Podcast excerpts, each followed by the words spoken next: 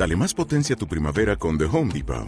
Obtén una potencia similar a la de la gasolina para podar, recortar y soplar con el sistema OnePlus de 18 voltios de Ryobi desde solo 89 dólares. Potencia para podar un tercio de un acre con una carga.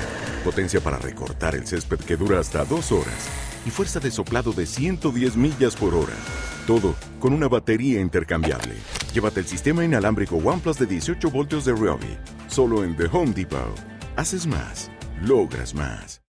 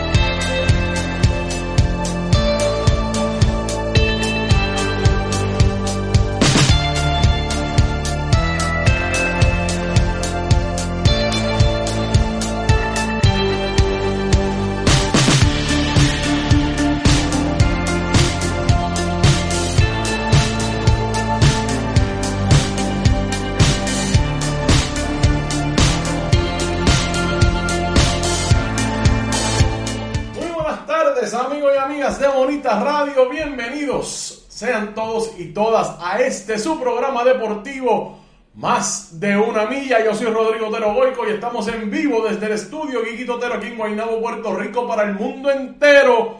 Hoy martes 4 de enero del año 2022 son las 12 y 2 del mediodía. Buen provecho a todas las personas que están almorzando a esta hora, los que ya almorzaron y los que van a almorzar también. Carmen Anita Betancourt tuvo su programa a las 11 de la mañana. Esto es lo último. Con toda la información y análisis responsable que usted debe tener todos los días para que usted pueda caminar durante el día sabiendo lo que está ocurriendo y poniéndolo en el contexto. Usted sabe que en estos, pro- en estos proyectos de periodismo el contexto reina. Así que eso es lo importante. Carmen Elita Acevedo Betancourt les trae la información y les da su análisis de todo lo que está ocurriendo en el país. Interesante fue hoy lo que se habló del COVID-19.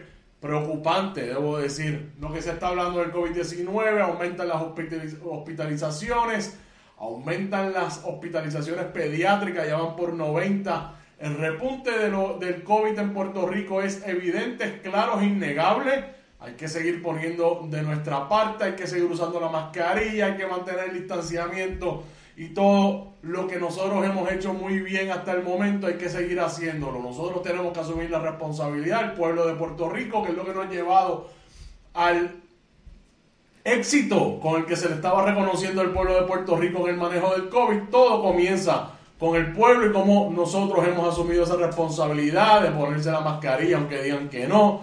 Ahora se están dando todas estas discusiones de retorno a clases. La Universidad de Puerto Rico ya dijo que va virtual. Yo soy parte de esa eh, de ese eh, cuerpo estudiantil, así que desde la casa nuevamente se discute ahora también la educación de eh, la- las escuelas.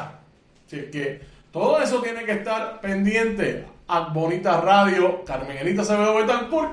Y aquí está usted, más de una milla, su espacio deportivo por aquí. Hoy vamos a estar hablando de la Liga de Béisbol Profesional Roberto Clemente. Ayer se definieron las posiciones, se definió la postemporada y felicidades a ustedes, Javier González, Mañi, que los indios de Mayagüez terminaron primeros en la Liga de Béisbol Profesional Roberto Clemente. Ya se sabe cómo van a ser los cruces, la postemporada arranca este viernes.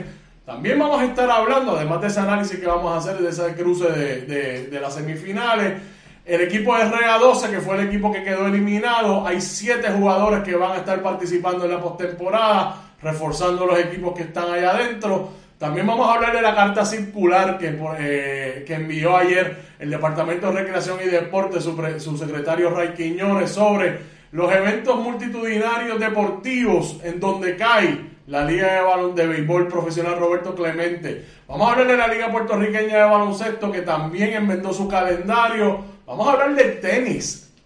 Enorme retorno ayer al tenis profesional femenino. Y vamos a hablar de Mónica Puig, qué está pasando con ella también ese tema del tenis de eh, tenis profesional. Hablamos también de que hay un puertorriqueño que fue nombrado casi unánimemente por toda la comunidad boxística como el prospecto del año. Eso y mucho más por aquí, por más de una milla aquí en Bonita Radio. Recuerden que estamos en nuestra página de internet, bonitaradio.net. Comparta, comparta, comparta. Eso es lo primero que debía haber dicho. Y que estamos ahí en nuestra página de internet, bonitaradio.net, que ahí puede hacer todo nuestro contenido. Además puede hacer donaciones a través de PayPal, tarjetas de crédito.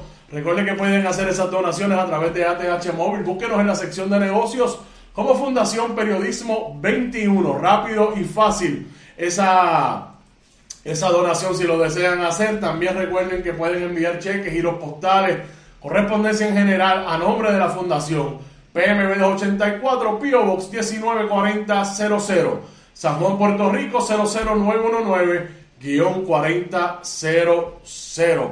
Recuerden encontrarnos en Twitter como Bonita-Radio, en Instagram como Bonita Radio, nuestro canal de YouTube, vaya suscríbase. Recuerden que estamos en iBox, iTunes y Spotify en nuestro proyecto de podcast que nos puede escuchar en cualquier momento y en cualquier lugar. Recuerden auspiciar a nuestros auspiciadores, comenzando por Buen Vecino Café, la cooperativa de Vega Alta, la cooperativa Abraham Rosa, la cooperativa de Juana Díaz y la cooperativa Manuel Seno Gandía, que están con nosotros siempre. Aquí estamos.